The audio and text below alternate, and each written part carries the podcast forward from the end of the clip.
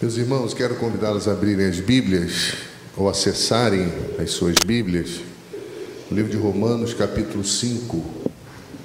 Romanos, capítulo 5.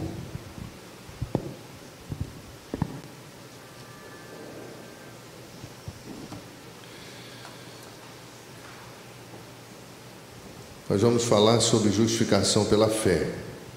Você sabe que a salvação é um ato de Deus. E no momento da salvação, Efésios capítulo 1, vai dizer que quando nós cremos, o Espírito Santo sela-nos. Nós somos selados com o Espírito Santo. E nesse momento da conversão, duas coisas acontecem de forma instantânea.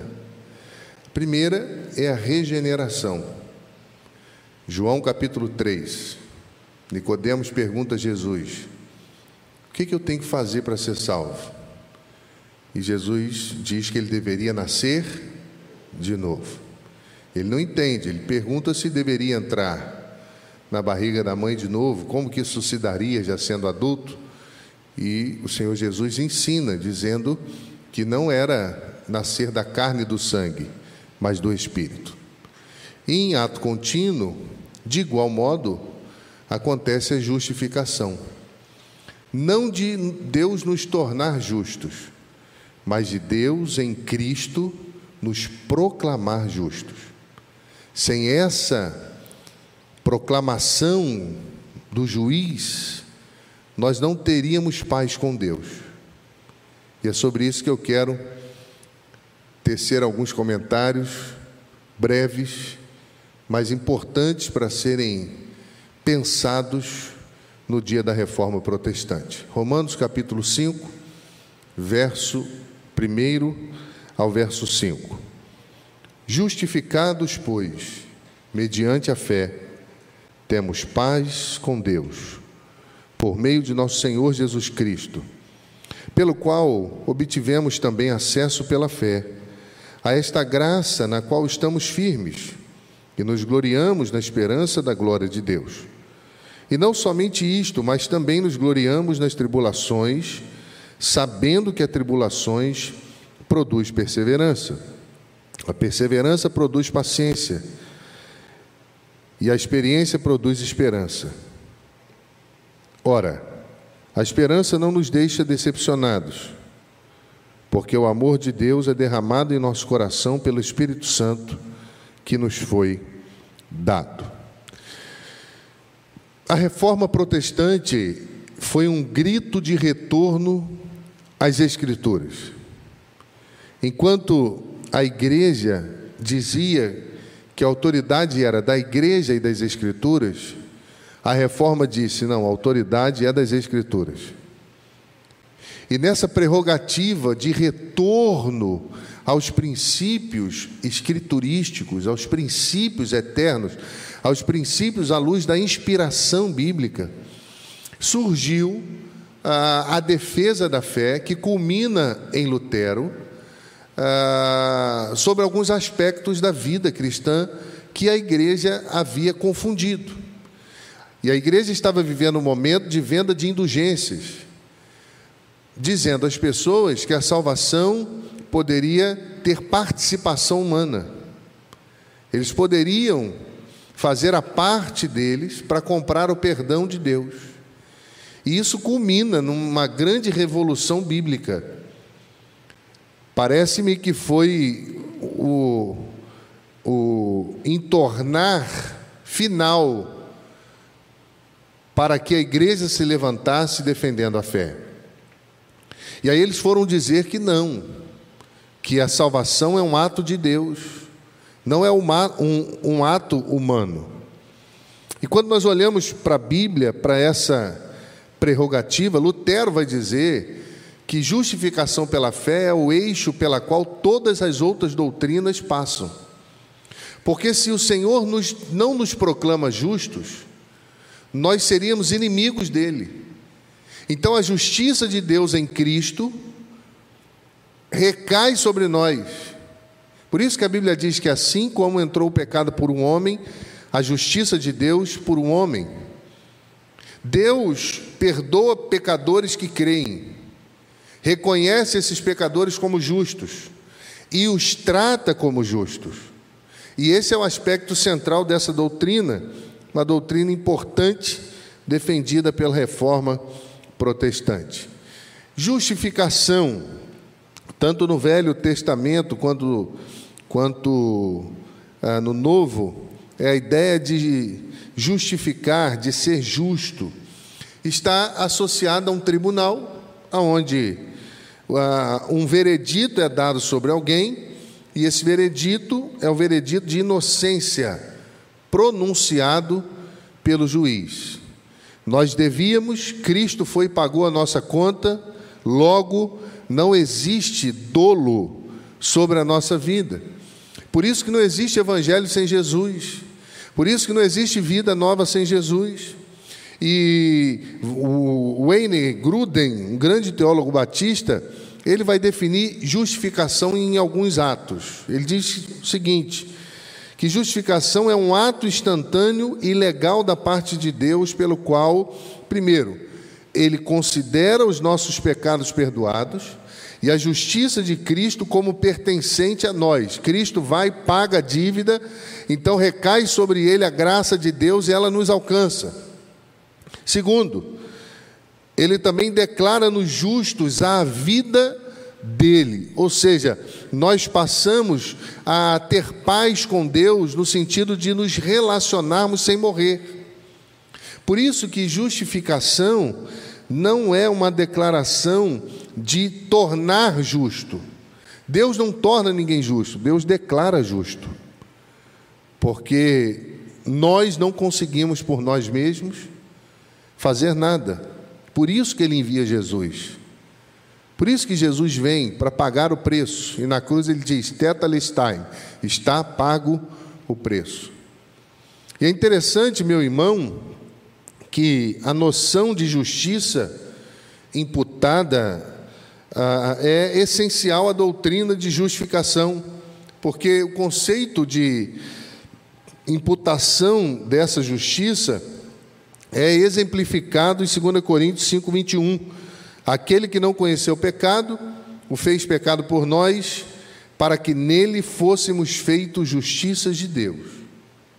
Então, quando pensamos em reforma protestante, nós precisamos entender que nós não estamos falando de novas doutrinas, nós estamos falando de, uma, de um resgate da doutrina.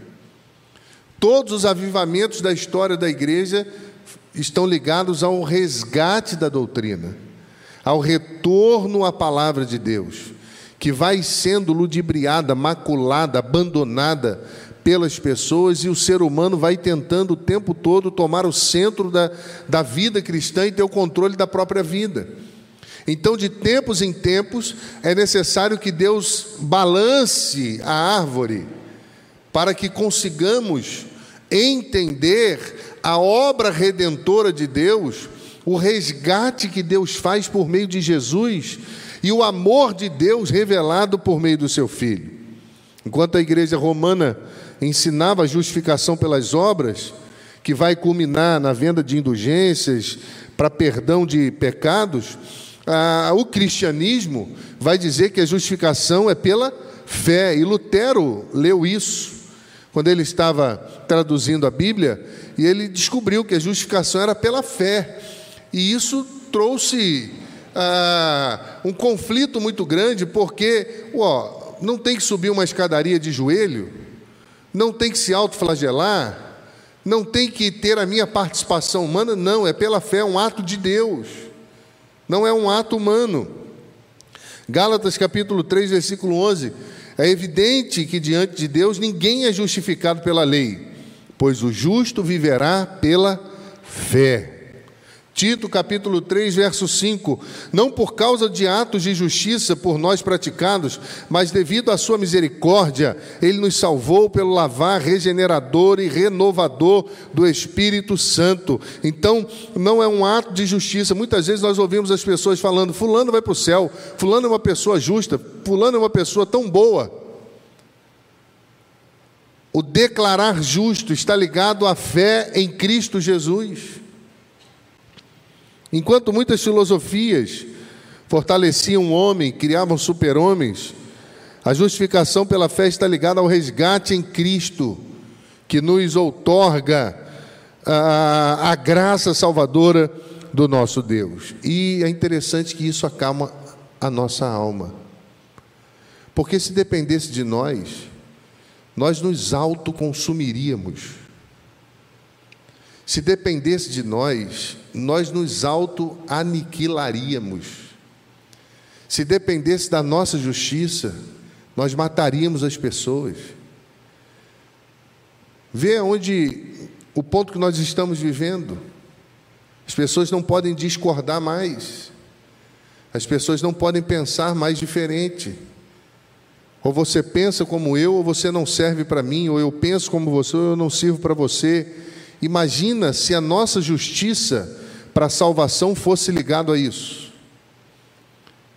Graças a Deus que não é, que é um ato misericordioso de Deus, que a proclamação de Deus pela vitória de Cristo, a igreja vence. Pela vitória de Cristo, a família vence. Pela vitória de Cristo, você vence.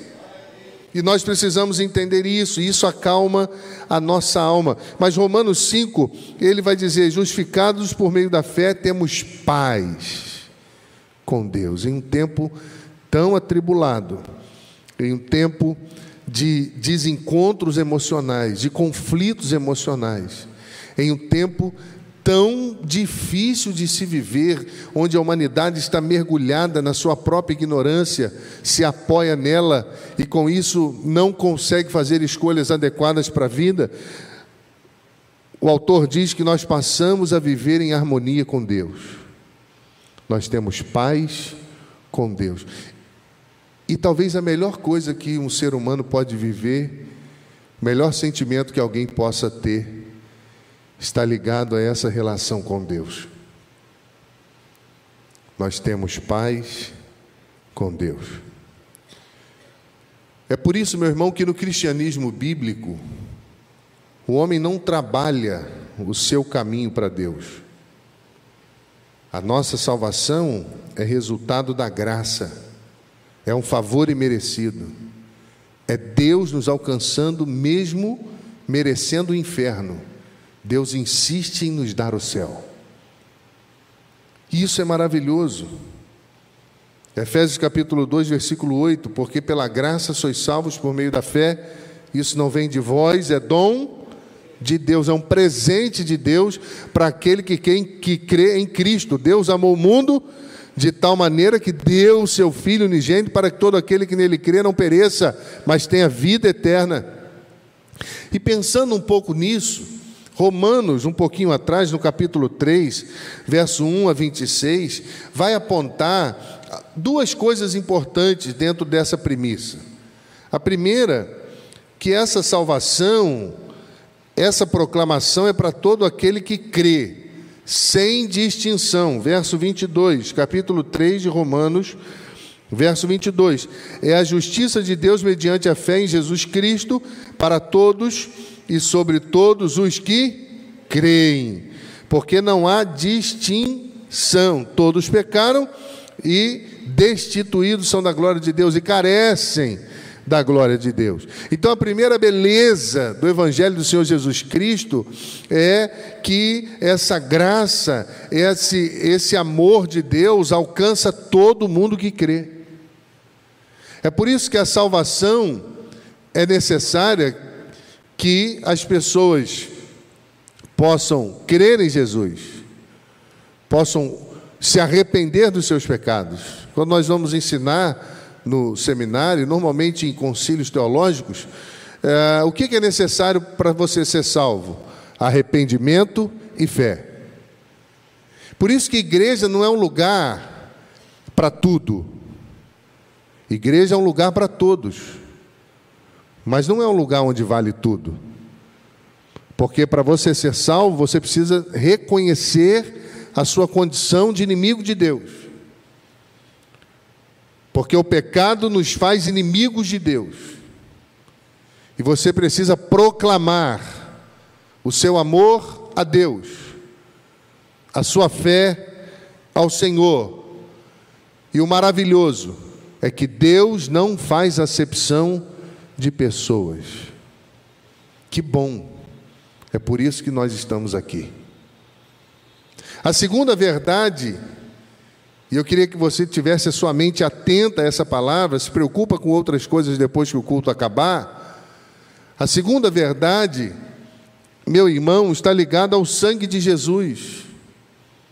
Verso 24 e 25 sendo justificados gratuitamente por sua graça mediante a redenção que é em Cristo Jesus, a quem Deus apresentou como propiciação no sangue, mediante a fé. Deus fez isso para manifestar a sua justiça, por ter ele, na sua tolerância, deixado impunes os pecados anteriormente cometidos. Ou seja, o sangue de Jesus é a propiciação pelos nossos pecados.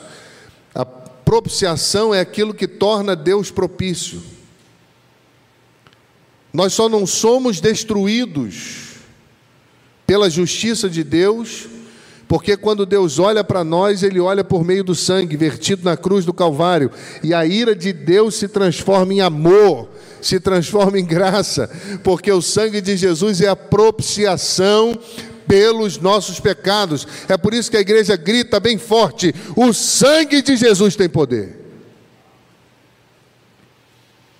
E a reforma veio trazer isso de volta. Se alguém tem dito a você que você consegue construir um caminho para a sua salvação, você não consegue. Elden Cardim, no Congresso Ragai, ele fez uma, um apontamento interessante. Ele disse: existem momentos que nós dizemos que a cruz de Jesus foi feita para mim. E eu achei isso muito interessante. Ele disse: Não foi feita para mim, porque eu não tenho condição de me salvar. A cruz de Jesus foi feita para Jesus, porque só Ele pode salvar. Ele veio buscar e salvar o que se havia perdido. E a verdade, Jesus tem um plano na sua vida, Jesus pode mudar a sua história. O sangue de Jesus purifica você de todo pecado. Deus começa uma nova história na sua vida, na sua casa, no seu casamento, na sua história. Você ainda crê nisso, meu irmão? E a principal preocupação de Lutero e dos outros reformadores era essa doutrina da justificação. Para usar uma linguagem de Calvino, essa era a principal dobradiça sobre a qual a religião girava. E outro grande pensador, Parker, ele resumiu o significado de justificação de um modo compreensivo quando ele vai afirmar que justificação é, primeiro, teológico, quando ele declara uma obra surpreendente de graça. Segundo, antropológico, ao demonstrar que não podemos salvar a nós mesmos colocando o homem no seu lugar. Terceiro, cristológico, porque baseia-se na encarnação e na expiação pelos nossos pecados. Quarto, pneumatológico, já que é fundado na união com Jesus realizada pelo Espírito Santo. É também eclesiológico, é da igreja, porque determina a definição, muitas vezes, das coisas de Deus e da saúde da igreja é escatológico, olha lá para o final dos tempos, porque proclama o verdadeiro veredito final sobre os crentes aqui e agora. É também evangelístico, ao convidar almas atribuladas à paz permanente. E por fim, ele diz que é pastoral, quando nos identifica como pecadores perdoados, o que é básico para a comunhão com Deus. Nós só estamos diante de Deus, porque Ele nos proclamou justos na cruz de Jesus e por isso temos paz com Ele. Eu fico pensando que a justificação não é um processo, é um ato declaratório de Deus.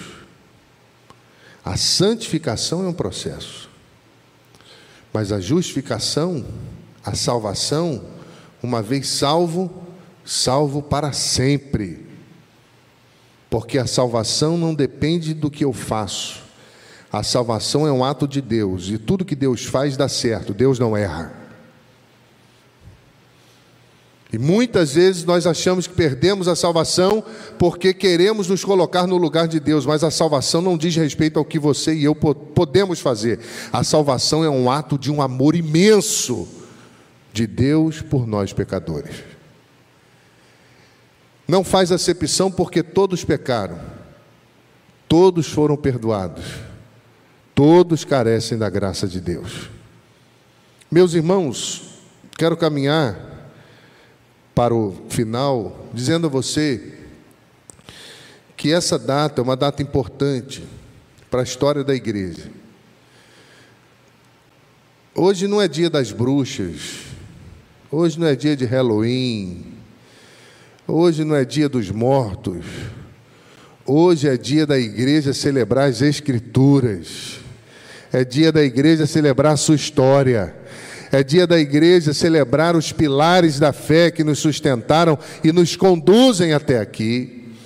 Meu querido irmão, na justificação, Deus não nos torna justos, Ele perenemente nos declara justos, nos declara completamente inocentes, como se jamais houvéssemos pecado contra Ele.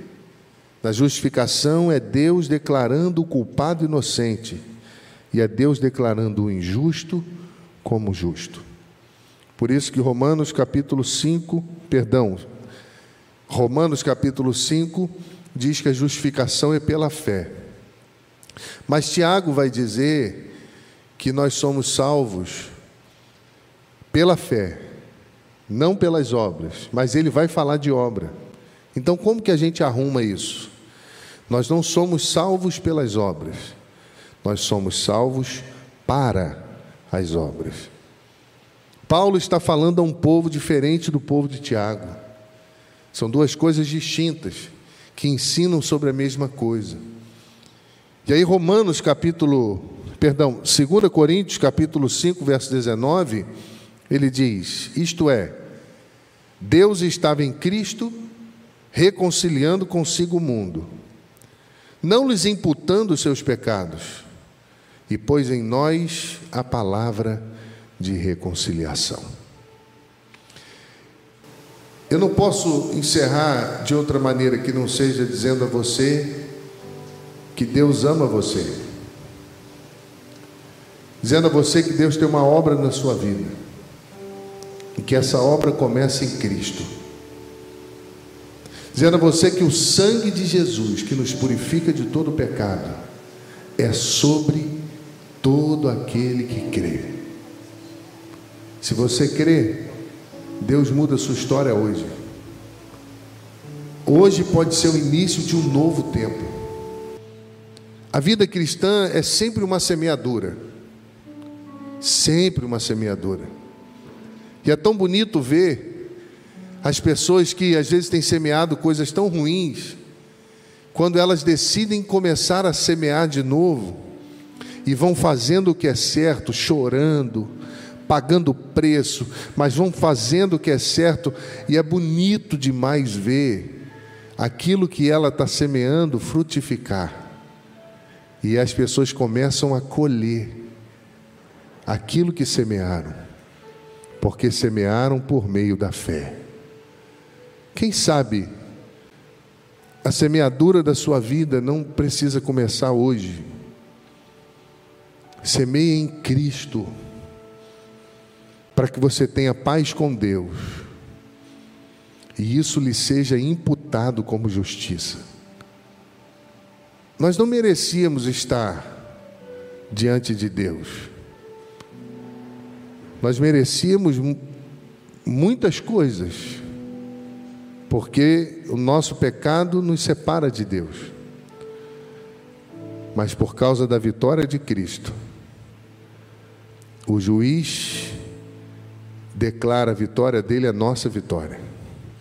É por isso que não devemos mais nada para o inimigo de nossas almas. E somos completamente do Senhor. Deus estava em Cristo, reconciliando consigo o mundo. E ele deu à igreja a palavra de reconciliação. A palavra da igreja sempre tem que ser uma palavra de esperança. A palavra do crente sempre tem que ser uma palavra de fé. Mesmo que aos olhos humanos as pessoas não tenham jeito, mas Deus pode dar jeito. E Ele sempre dá jeito quando nós recomeçamos com Ele. Então, na salvação, duas coisas imediatamente acontecem. Efésios capítulo 1: Quando creres, vocês são selados com o Espírito Santo, o Espírito da promessa. Deus nos sela e diz assim: é meu. E aquele que é de Cristo, o inimigo não toca. E aquelas que às vezes estão na igreja e às vezes tem problemas espirituais, está na igreja não quer dizer que é de Cristo. Aquele que é de Cristo, o inimigo não toca. Regeneração, justificação. Isso você aprende na escola bíblica dominical. E santificação. Regeneração. Deus faz de novo. Deus gera de novo. Porque agora o Espírito Santo controla a sua vida. Justificação. Deus te declara justo. E foi isso que Jesus foi fazer no inferno quando ressuscitou. Quando ele tomou as chaves da mão do diabo, ele foi lá e declarou a justiça de Deus sobre nós, sobre a igreja, sobre você, sobre a sua família, sobre a sua casa. Aleluia! Então não se porque Jesus te libertou. E se Jesus vos libertar, verdadeiramente serão livres. E aí vem a santificação, que é a parte talvez mais difícil, porque são as nossas escolhas. Eu aprendi na escola bíblica dominical que a santificação é uma escada. Você sobe um degrau, dois, às vezes você desce um, sobe de novo, e assim até que Jesus volte. Porque escreveu Salomão: a vereda do justo é como a luz da aurora, que vai brilhando mais e mais até ser dia perfeito. Igreja não é lugar de gente perfeita, mas é lugar de gente que vai se tornar perfeita quando encontrar com Jesus. Aleluia. Justificados, pois, pela fé, temos paz com Deus. Meu desejo é que você viva essa paz que Deus tem para você. Que você estude sobre a reforma. Os batistas não são oriundos da reforma, não vêm daquele protesto contra a igreja. Os batistas têm uma história lá dos dos paulicianos, novacianos, uma história antiga. Mas os princípios da reforma são princípios da igreja. E eles precisam ser o centro da vida cristã. Porque vivendo assim, a gente sabe, pô, Senhor, eu não consigo, mas o Senhor me ajuda, porque o Senhor é fiel. Quantos aqui já contaram com a ajuda de Jesus? Quantas vezes o Senhor já te ajudou? Quantas vezes Ele me ajudou? Quantas vezes meu coração se fechou para algumas coisas e eu não, e eu dizia Senhor tem misericórdia da minha vida. Senhor, eu preciso amar essa pessoa. Senhor, eu preciso ter uma relação diferente. Senhor, me ajuda. Passa o teu sangue sobre mim, o sangue carmesim que me purifica, me lava, me restaura, me redime, me traz de volta, Senhor, a tua presença, Senhor. Quem deseja fazer essa oração hoje, talvez precisa colocar diante do Senhor alguma coisa. Talvez assumir um compromisso com Cristo. Você vai ter compromisso com a igreja, se você tiver compromisso com Cristo. Minha oração é que Deus abençoe muito você, a nossa igreja, você que está aqui, que está em casa. Cristo continua no centro da nossa vida. A salvação é Cristo e isso nos basta. Amém?